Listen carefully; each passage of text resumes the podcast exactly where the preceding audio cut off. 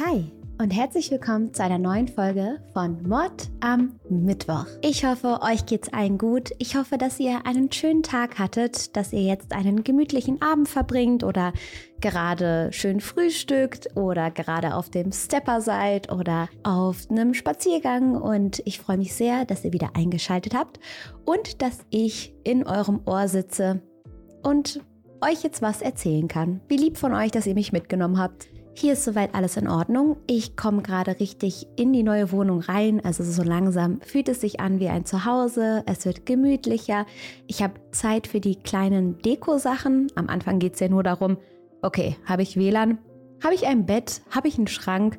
Und mittlerweile sind wir bei dem lustigen Part angekommen, bei dem Part, wo man hier und da dann was Kleines aufhängt und es zu einem richtigen Zuhause macht. Gut, ein Bett habe ich immer noch nicht, tatsächlich, das kommt erst in ein paar Wochen. Aber jetzt hat es gerade so ein Übernachtungsparty-Feeling. So ein Matratzenlager-Ding ist das. Bevor wir jetzt in den heutigen Fall reinstarten, habe ich noch ein paar Neuigkeiten für euch.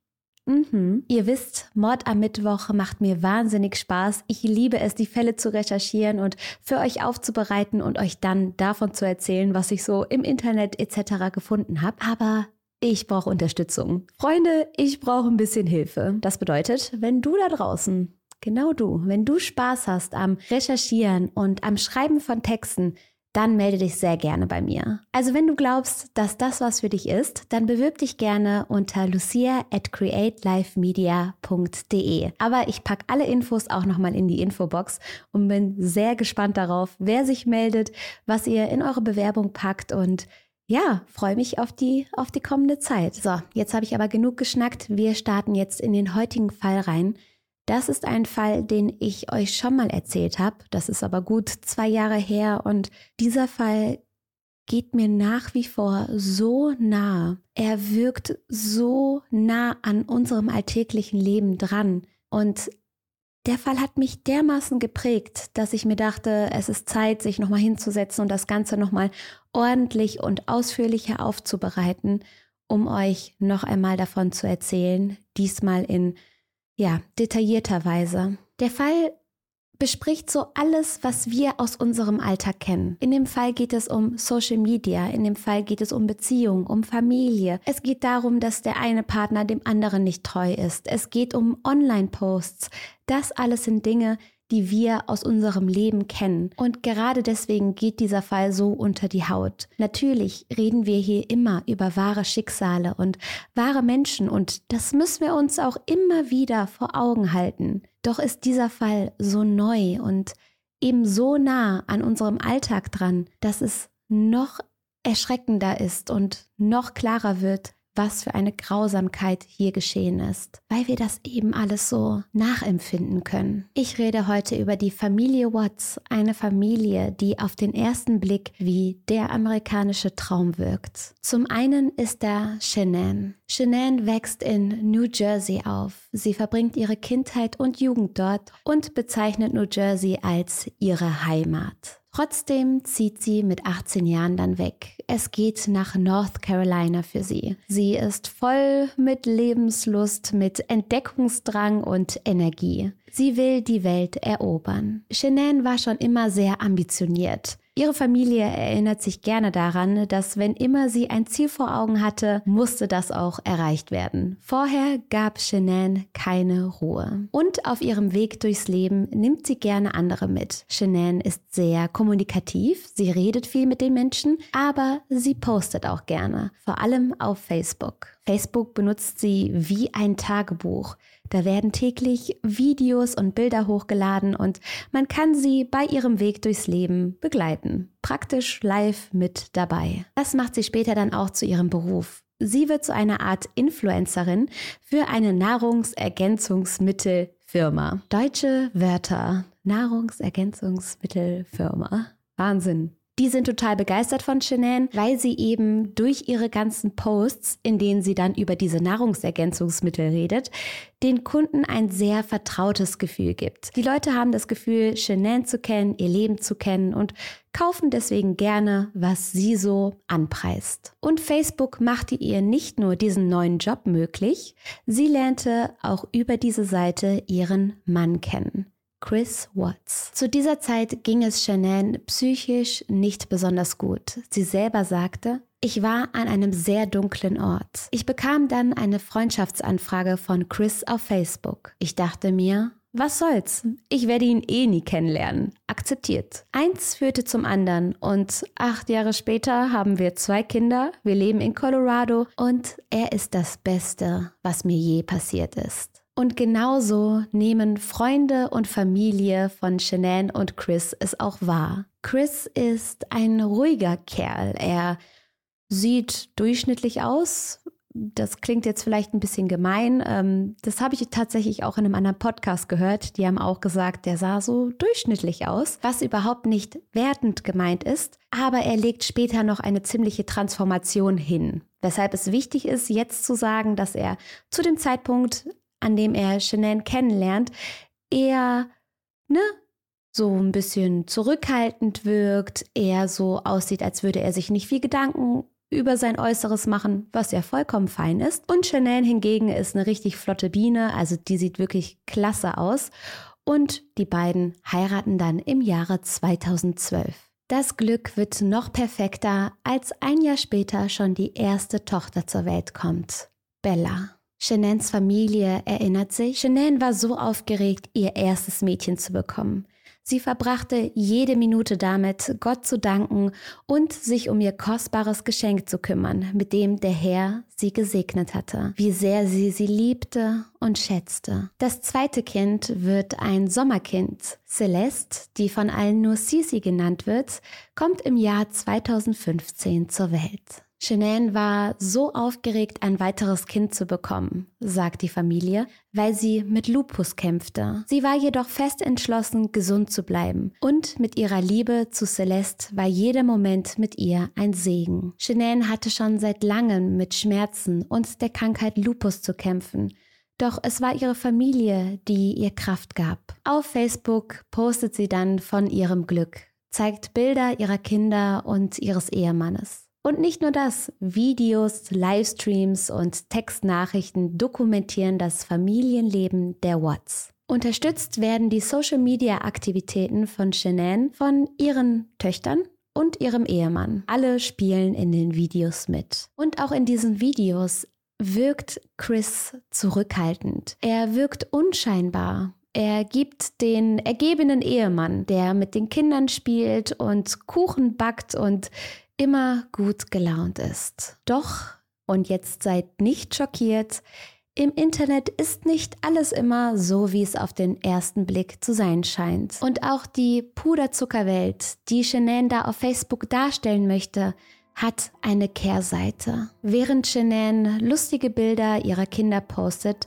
hat die Familie über 450.000 Dollar Schulden. Im Jahr 2015 melden sie dann Konkurs an. Später scheint sich diese finanzielle Lage etwas zu erholen. Chris wechselt seinen Job und auch Shanann arbeitet mehr, aber das Ganze hinterlässt auf jeden Fall einen deutlichen Knacks in der Ehe. Ich habe Statistiken gehört, dass finanzielle Probleme wohl der zweithäufigste Grund für ein Eheaus sind, also dass das wirklich sehr belastend sein kann, wenn man über lange Zeit hinweg immer wieder finanzielle Probleme mit seinem Partner aushalten muss. Und die beiden geben sich da auch gegenseitig die Schuld. Also Chris spricht davon, dass Shanann nicht mit Finanzen umgehen kann und zu viel ausgibt und Shanann sagt dasselbe über Chris und das belastet das Familienleben sehr. Aber all diese Probleme finden keinen Platz auf der Facebook-Seite von Shanann. Stattdessen sieht man, dass Chris jetzt einen neuen Job hat. Er arbeitet bei einer Petroleumfirma. Petroleum. Bei Anadarko Petroleum. Anadarko Petroleum. Und Shanann geht es in ihrem Job auch besser. Sie bekommt regelmäßig Bonusse. Plural von Bonusse? Bonus. Plural. Boni. Spannend. Ich habe kurz gegoogelt. Äh, der Plural von Bonus ist Boni und nicht Bonusse. Und Shanann bekommt regelmäßig Boni dafür, dass sie so viel verkauft und so viel für die Firma tut. Und so bekommt sie zum Beispiel Urlaube geschenkt. Und Chris freut sich wohl auch darüber. Die beiden fahren dann immer häufiger weg Und diese Urlaube werden natürlich dann auch auf Facebook gepostet. Ein entscheidender Sommer ist der Sommer 2018. In diesem Sommer wird sich alles verändern. Wir begeben uns jetzt an den Anfang des Sommers, nämlich in den Mai. Und Shanann scheint es richtig gut zu gehen. Auf Facebook postet sie, ich liebe es, jetzt samstags aufzuwachen und meine Familie genießen zu können. Ich glaube, dass alles im Leben aus einem bestimmten Grund geschieht. Und ich glaube auch, dass die Menschen aus einem bestimmten Grund in unser Leben treten. Und während sie das in diesem Video sagt, sieht man im Hintergrund Chris mit seinen Töchtern spielen. Einen Monat später, im Juni, geht ein weiteres Video online. In diesem Video sieht man Shanann, wie sie ein T-Shirt trägt mit der Aufschrift Ups, we did it again. Dann stellt sie eine Kamera auf und filmt die Reaktion ihres Mannes. Chris tritt dann in das Zimmer herein, bleibt kurz stehen, liest, was auf ihrem T-Shirt steht und ja, er wirkt ein bisschen verhalten, aber er sieht auch schnell, dass er gefilmt wird und augenscheinlich freut er sich. Er sagt dann, das ist großartig, wir haben es schon wieder getan. Denn für alle, die den Hint nicht bekommen haben, das T-Shirt soll darauf hinweisen, dass Shanann wieder schwanger ist. Drei Tage später postet Shanann dann ein Video von ihren Töchtern. Bella, die zu dem Zeitpunkt vier Jahre alt ist, singt in dem Video, Mein Papa ist ein Held, er hilft mir stark zu werden, er hilft mir auch beim Kuscheln, er liest mir Bücher vor, er bindet mir die Schuhe. Du bist ein Held durch und durch. Papa, Papa, ich liebe dich. Am Vatertag schreibt Shanann eine Hommage an ihren Ehemann auf Facebook. Chris, wir sind so unglaublich gesegnet, dich zu haben. Du tust jeden Tag so viel für uns und kümmerst dich gut um uns. Du bist der Grund, warum ich mutig genug war, Nummer 3 zuzustimmen, also dem dritten Kind. Kurz darauf folgt ein Bild. Shanann postet ein Ultraschallfoto, das erste von ihrem ungeborenen Sohn. Darunter steht, ihr Mann sei der beste Vater, den wir Mädchen uns wünschen können. Ende Juni geht es dann für Shannon und die beiden Töchter Bella und Cece in den Urlaub. Sie besuchen die Familie in North Carolina, also die Großeltern von Bella und Cece, Shanans Eltern. Sie sind sechs Wochen unterwegs und in der ganzen Zeit bleibt Chris erstmal zu Hause. Er sagt, er habe so viel auf der Arbeit zu erledigen und könne deswegen leider nicht mitkommen. Und während Shanann weiter Liebeshymnen an ihren Mann online hochlädt, so sagt er, habe es zwischen den beiden damals bereits stark gekriselt. Die beiden wussten, dass sie Probleme haben und die Reise nach North Carolina und die räumliche Trennung war eine Chance, um mal zu testen, wie es ist, wenn man nicht mehr zusammen ist, ob man sich dann vermisst, ob man den anderen braucht. Und beide hielten diese Pause für eine gute Idee. Shanann genießt die Zeit mit ihren Kindern bei der Familie, doch ihr fällt auf, dass Chris sich immer seltener meldet. Die Abstände zwischen den Nachrichten werden länger, er scheint sie und die Kinder kaum zu vermissen, ihre Anrufe werden häufig nicht angenommen, er antwortet immer erst sehr spät. Und so fühlt sich Shanann langsam so, als würde Chris sie gar nicht richtig vermissen. Und dafür gibt es einen guten Grund. Chris verbringt die Zeit zu Hause, nämlich nicht alleine. Nicole Kessinger, eine Kollegin von Chris, hilft ihm dabei, die Zeit äh, zu überbrücken, bis seine Frau wieder da ist. Mhm. Nicole hat braune Haare, ein hübsches Gesicht und arbeitet beim selben Arbeitgeber wie Chris. Im Nachhinein erzählt Nicole, dass Chris und sie eigentlich nie viel miteinander zu tun hatten. Also sie kannten sich von der Arbeit, haben aber nie miteinander gesprochen. Und eines Tages sei Chris dann plötzlich in ihr Büro gekommen und habe angefangen mit ihr zu quatschen. Und von da an haben die beiden immer häufiger miteinander geredet, die ein oder andere Pause miteinander verbracht und angefangen, sich zu mögen. Wenn er mit mir sprach, war er sehr sanftmütig. Er schien ein guter Zuhörer zu sein, sagt sie. Nicole bemerkt natürlich irgendwann den Ehering an Chris Finger. Der sagt aber, er sei bereits getrennt von seiner Frau und die Scheidung würde laufen. Nicole sagt, ich habe ihm geglaubt. Und während Shanann bei ihrer Familie ist und sich wundert und sorgt, warum ihr Mann sich nicht bei ihr meldet, hilft Nicole Chris dabei, seine Diätziele zu erreichen. Am 4. Juli 2018 geht sie dafür zum ersten Mal in das Haus von Chris und Shanann. Auf diesen Punkt wollte ich übrigens am Anfang hinaus, als ich gesagt habe, dass Chris während der Hochzeit und in der Zeit, in der er Shanann kennengelernt hat und mit ihr zusammen war, eher durchschnittlich ausgesehen hat. Das tut er jetzt nicht mehr, denn Chris hat sich richtig Muckis antrainiert. Er hat eine Top-Figur, er hat sich die Haare anders geschnitten, trägt eng anliegende Kleidung und hat sein Äußeres wirklich um 180 Grad gedreht. Und ich sage nicht, dass jemand, der auf sich acht gibt und der schön sein will oder der was für sich und seinen Körper tun möchte, eine Affäre hat. Aber im Fall von Chris war es eben so. Da war plötzlich diese Nicole, die Frau auf der Arbeit, die er beeindrucken wollte. Und dafür war er bereit, auf einmal zu trainieren und bessere Klamotten zu tragen und sich mehr Mühe zu geben. Was natürlich nicht bedeutet, dass euer Partner oder eure Partnerin fremd geht, nur weil er oder sie in letzter Zeit irgendwie mehr trainieren oder sich schöne Klamotten gekauft haben. Mm -mm, sowas kann man auch ganz für sich alleine tun und nur um sich selber besser zu fühlen in der eigenen Haut. Aber im Fall von Chris war das schon sass. Ich kann mir die Verzweiflung von Shanann gar nicht vorstellen.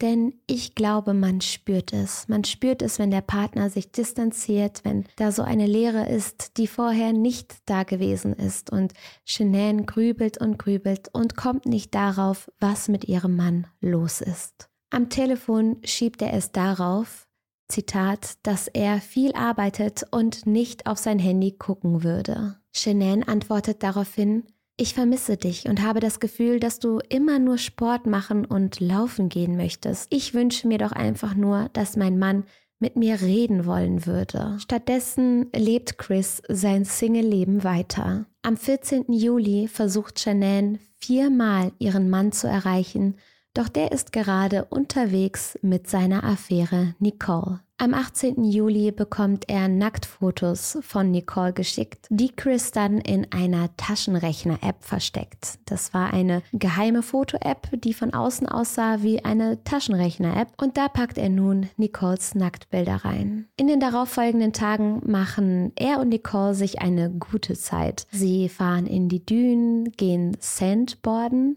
Sandborden und verbringen Tage miteinander wie ein frisch verliebtes Pärchen. Am 31. Juli fliegt Chris dann zu seiner Familie nach North Carolina. Er hat ihnen versprochen, die letzte Woche des Urlaubes mit ihnen dort zu verbringen. Vorher steckt er Nicole jedoch noch einen Liebesbrief zu, in dem er den Text des Liedes Down to Earth von der Band Through the Roots notiert hat und zitiert hat und ja, das gibt er ihr dann noch, bevor er zu seiner Frau fliegt. Die Wiedervereinigung zwischen Shanann und Chris scheint erstmal gut zu laufen. Shanann ist erleichtert, Chris ist gekommen, er wirkt normal, er wirkt freundlich und aufgeräumt und das alles nimmt ihr viele ihrer Sorgen. Jedoch kommt es in den darauffolgenden Tagen zu einem großen Streit zwischen Chris Familie und Shanann. Da gab es wohl schon immer so gewisse Schwingungen. Chris Familie war der Meinung, dass Shanann nicht gut genug war für ihren Sohn und dass sie zu harsh mit ihm war, zu dominant und das Ganze erfährt in diesem Sommer 2018 eine Eskalation. Es ging wohl darum, dass Chris Mutter den Kindern, also Bella und Cece, Nusseis gegeben hatte. Dabei hatten die Kinder eine Nussallergie. Und Shanann fand das eben sehr rücksichtslos und fahrlässig und sie schreibt in einer Nachricht an Chris, diese Kinder sind meine Welt und ich werde alles dafür tun, um sie vor der bösen Welt zu beschützen. Ich sollte sie nicht auch noch vor der bösen Familie beschützen müssen. Anfang August geht es dann für die Familie Watts zurück nach Colorado. In vielen Nachrichten mit einer Freundin schreibt Shanann davon, dass die Ehe mit Chris immer weiter den Bach runtergehen würde. Zitat, er hat sich verändert. Ich weiß nicht, wer er ist. Er hat mich die ganze Woche lang nicht berührt, nicht geküsst oder mit mir geredet, außer wenn ich versuche herauszufinden, was los ist. Wir hatten in unserer Beziehung noch nie ein solches Problem. Ich möchte einfach nur weinen. Shanans Freundin versucht sie zu beruhigen. Das klappt jedoch nicht so richtig. Shanann ist zutiefst besorgt und weiß nicht, wie es mit ihrer Ehe weitergehen soll. Was, wenn er mich wirklich nicht mehr liebt?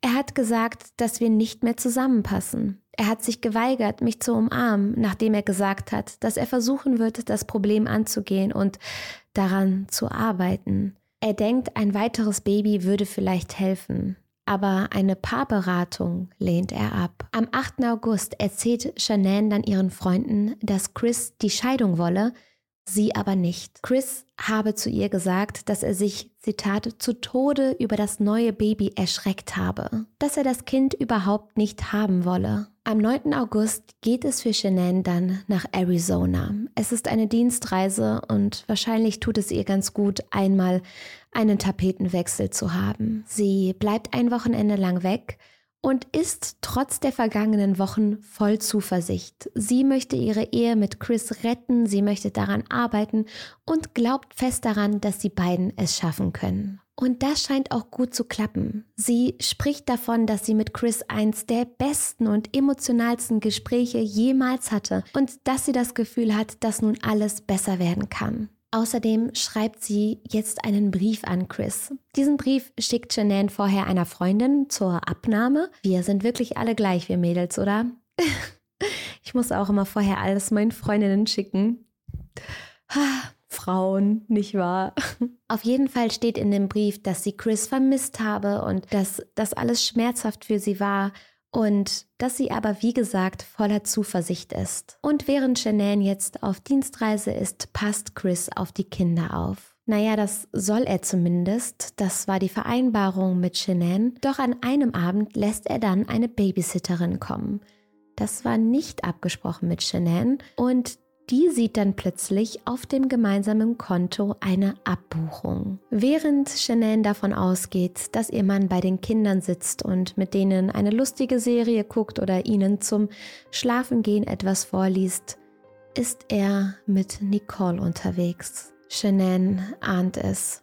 Der Betrag, der abgebucht wurde, war zu hoch für ein Essen für Chris alleine. Shannon sieht das und ist total verzweifelt. Sie rechnet alles durch. Sie googelt sogar das Restaurant und geht dann das Menü durch, um zu gucken, ob es nicht doch ein teures Gericht gegeben hat, was diesen Preis rechtfertigen würde. Aber nein, Chris hat an diesem Abend für zwei Menschen bezahlt. Am Telefon konfrontiert sie ihn damit. Er sagt aber, er habe alleine gegessen, es sei eben was mehr gewesen. Shanann glaubt ihm jedoch nicht und so steigt sie dann am Ende ihrer Dienstreise ins Flugzeug und schreibt noch, endlich im Flugzeug und kurz vor dem Abflug. Gott sei Dank, bete für einen sicheren Flug. Ich liebe dich. Doch Chris antwortet nicht. In den frühen Morgenstunden des 13. August kehrt Shanann nach Hause zurück. Ihre Freundin, die auch Nicole heißt, setzt sie vor ihrer Haustür ab und die Videokamera zeigt, wie Shanann mit ihrem Koffer auf die Tür zugeht. Und das wird das letzte Mal gewesen sein, dass man etwas von Shanann sieht. Es ist der 13. August. Die Sonne ist aufgegangen, sie steigt höher an den Himmel und der Morgen verstreicht. Für alle in Colorado ist es ein ganz normaler Tag. Für alle, nur nicht für Nicole Atkins, die Kollegin von Shanann. Die macht sich Sorgen, als sie am nächsten Tag nichts von Shanann zu hören bekommt. Shanann war ja jemand, der viel gepostet hat, der viel geschrieben hat. Und ja, wenn sie ein paar Stunden lang nicht online war, konnte man sich schon mal Sorgen machen. Und genau das tut Nicole jetzt. Sie macht sich Sorgen. Vor allem deswegen, weil Shanann ja schwanger ist und ihr es grundsätzlich im Moment ja nicht besonders gut geht. Nicole spammt Shanann mit Nachrichten zu und als diese nicht antwortet, beschließt sie kurzerhand zu Shananns Haus zu fahren. Und was sie hier vorfindet, ist seltsam. Nichts passt zusammen. So steht Shananns Wagen noch in der Einfahrt, jedoch macht keiner die Haustüre auf. Auch von den Kindern ist keine Spur. Nicole ruft daraufhin Chris an und fragt ihn, ob er weiß, wo seine Frau ist. Und der sagt, mach dir keine Gedanken. Shanann ist auf einem Spieletreff. Sie trifft sich ja mit einer anderen Mutter und den Kindern, irgendwie sowas. Aber Nicole findet das alles ziemlich seltsam, was er da redet. Und sie ist nach wie vor beunruhigt. Also fängt sie damit an, rumzutelefonieren. Sie fragt andere Freunde und Verwandte, doch keiner hat Shanann an diesem Morgen gesehen. Und so beschließt sie dann, die Polizei zu rufen. Und die wiederum sagen Chris Bescheid, der dann fast zeitgleich mit den Beamten eintrifft. Das Spannende hierbei ist, dass die Polizisten alles, was nun passiert, mit der Bodycam aufgezeichnet haben. Sie haben so eine kleine Kamera an der Rüstung, an der Uniform und zeichnen damit auf, was in den nächsten Minuten vor sich geht. So sieht man in den Aufnahmen zum Beispiel eine aufgeregte Nicole, die sagt, er sagte immer, dass er nicht wisse, wo sie sei und dass sie sich mit einer Freundin und den Kindern zum Spielen treffe. Aber er konnte uns den Namen der Freundin nicht nennen. Nicole wirkt dabei super nervös, sie ist total aufgebracht. Auch Chris ist mittlerweile angekommen und gemeinsam betreten alle das Haus der Familie Watts. Das erste, was auffällt, ist, dass Shanans Medikamente noch im Haus sind und das ist super ungewöhnlich. Sie leidet ja an Lupus und würde niemals das Haus ohne ihre Medikamente verlassen. Außerdem findet man kurz darauf Shanans Handy und selbst Chris sagt dann, das Handy ist ihr Lebensinhalt. So langsam wird die Nachbarschaft wach. In den umliegenden Häusern haben die Nachbarn davon Wind bekommen, dass die Polizei bei den Watts nach Frau und Kindern sucht. Und einer der Nachbarn bietet nun seine Hilfe an. Er hat Videokameras aufgestellt und manche der Kameras filmen auch die Garage der Watts Family. Und was sieht man? Man sieht Chris Watts, wie er um 5.30 Uhr seinen Arbeitstruck vor die Garage fährt und anfängt, diesen vollzuladen. Und dafür braucht er fast eine halbe Stunde lang in den frühen Morgenstunden. Während der ganzen Zeit sieht man Chris wie er vor dem Fernseher steht, wie er die Hände über den Kopf faltet, unregelmäßig atmet und zwischendurch immer wieder die Augen schließt. Als Chris das Haus des Nachbarn dann verlässt, wendet dieser sich an die Polizei und sagt, ey, das Verhalten von diesem Chris Watts ist dermaßen auffällig, behaltet ihn im Auge. Tatsächlich ist die Uhrzeit dieses 5.30 Uhr in der Früh keine ungewöhnliche Uhrzeit für Chris Watts. Er steht immer um diese Uhrzeit auf, fängt früh an zu arbeiten und kann dann auch früh mit der Arbeit aufhören. Man fragt sich, womit er seinen Truck so lange beladen hat und eine andere Sache fällt auf. Gegen 10.10 Uhr am Tag von Shenans, Bellas und Cicis Verschwinden googelt Chris nach Songtexten der Band Metallica. Der Song, den er googelt, heißt Battery und er enthält den Text Smashing through the boundaries, lunacy has found me. Pounding out aggressions turns into obsession. Cannot kill the battery, cannot kill the family. Auf Deutsch Breche durch die Grenzen, der Wahnsinn hat mich übernommen, kann die Raserei nicht stoppen. Heraushämmern der Aggression wird zur Besessenheit, kann die Raserei nicht töten, kann die Familie nicht töten. Und die seltsamen Verhaltensweisen von Chris Watts häufen sich. So ruft er zum Beispiel in der Schule seiner Kinder an, um denen zu sagen, dass seine Mädchen das nächste Jahr nicht mehr kommen würden. Außerdem kontaktiert er den Immobilienmakler, um sein Haus zum Verkauf anzubieten. Er schreibt auch eine SMS an seine Affäre Nicole und sagt ihr, dass er gerade ganz doll beschäftigt sei.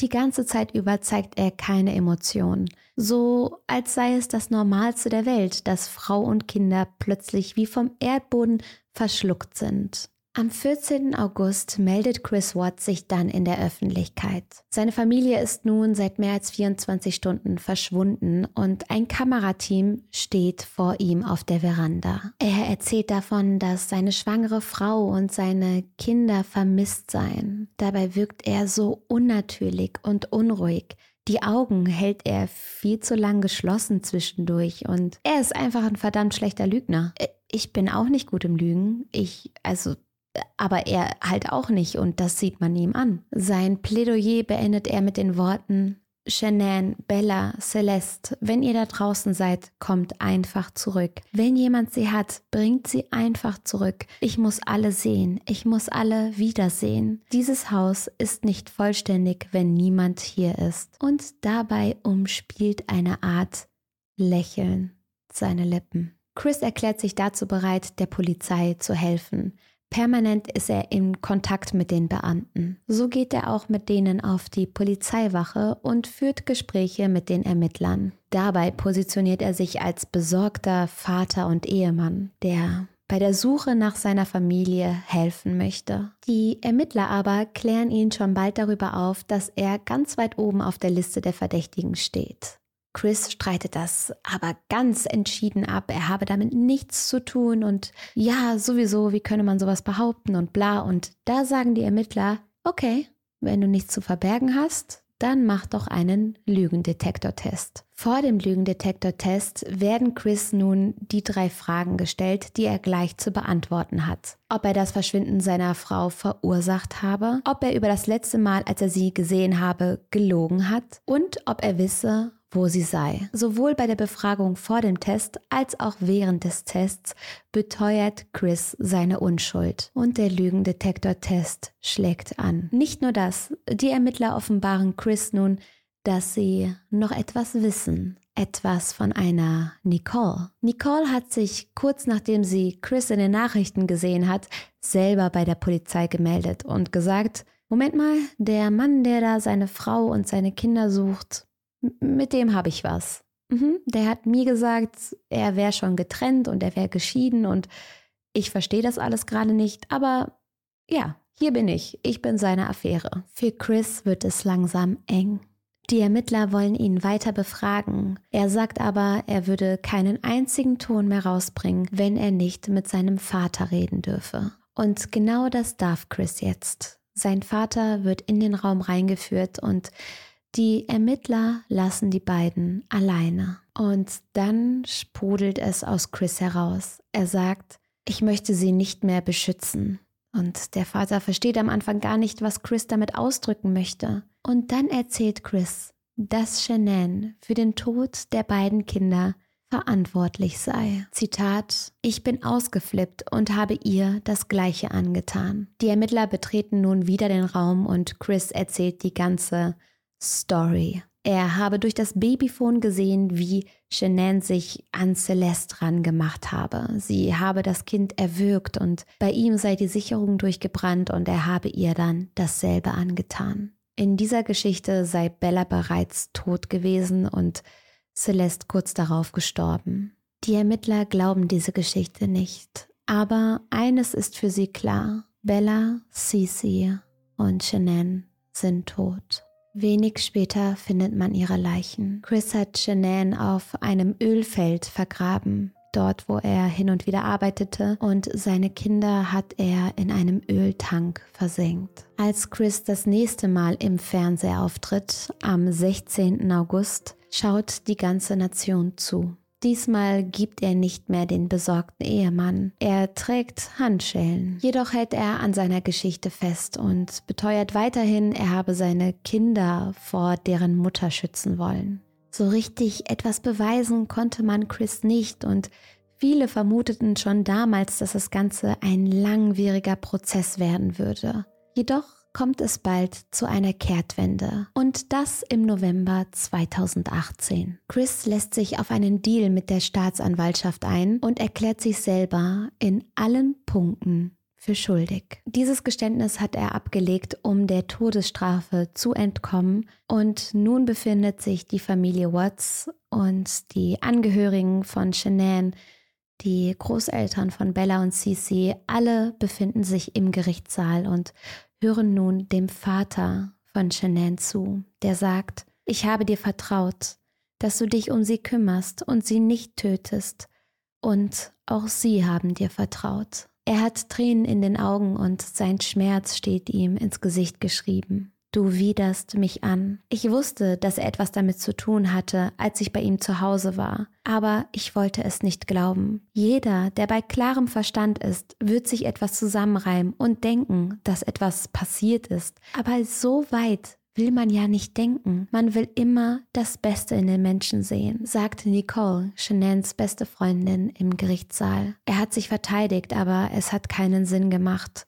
Dieser Moment war so surreal. Er saß einfach nur da und wartete darauf, dass irgendetwas passierte. Es erschien mir einfach nicht real zu sein. Denn während die Angehörigen, die Familie und die Freunde über Shanann und Bella und Cici reden, sitzt Chris einfach nur da, so als würde ihn das alles gar nichts angehen, als sei es eine Theatervorstellung, die nicht sonderlich gut geplant und gespielt war und als würde er sich dabei langweilen und sich fragen, wann er endlich nach Hause gehen darf. Chris wird in neun Anklagepunkten für schuldig befunden.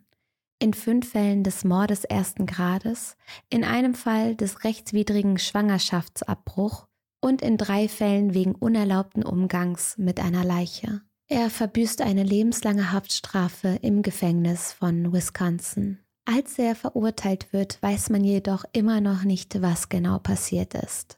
Diese Details erzählt Chris erst später.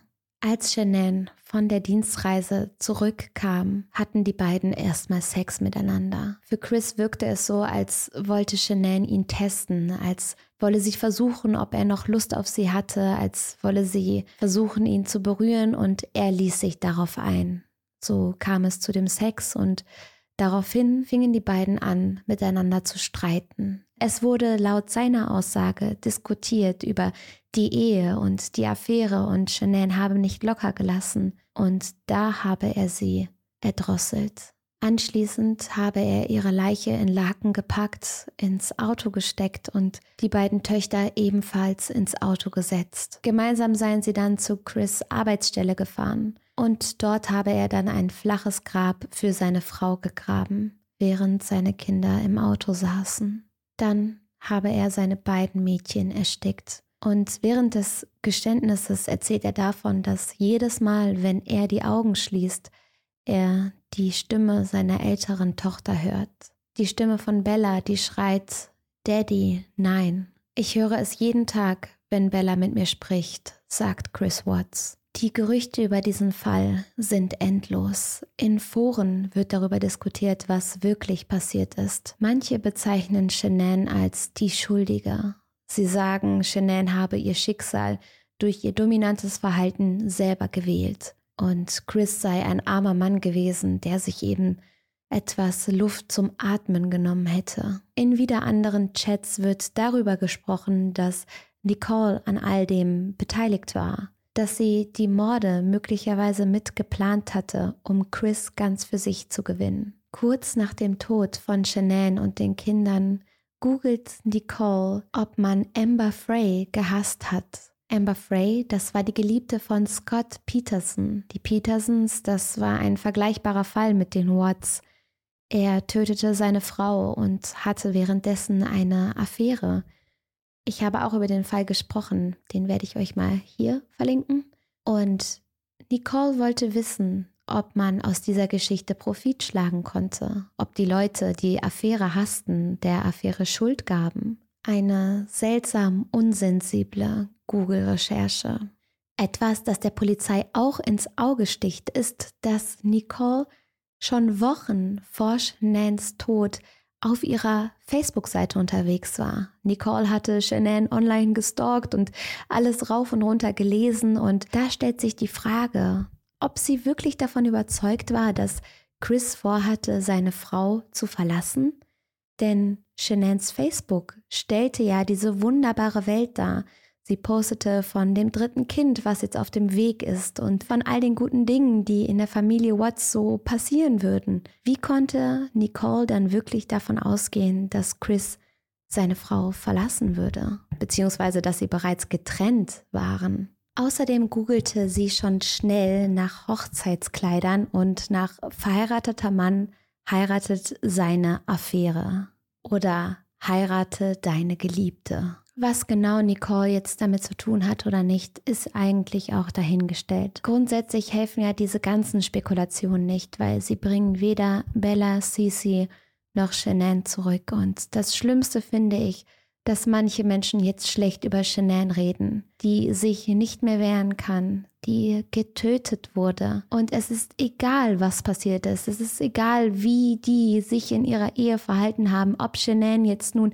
dominant war oder bestimmerisch oder was auch immer. Sie war eine super Mutter, die das Beste für ihre Kinder wollte und gekämpft hat wie eine Löwin für ihre Kinder. Und die von ihrem Mann getötet wurde. Wie kann man dann im Internet schlecht über sie reden? Und wie konnte Chris während des Verhörs behaupten, Shanann hätte die Kinder getötet?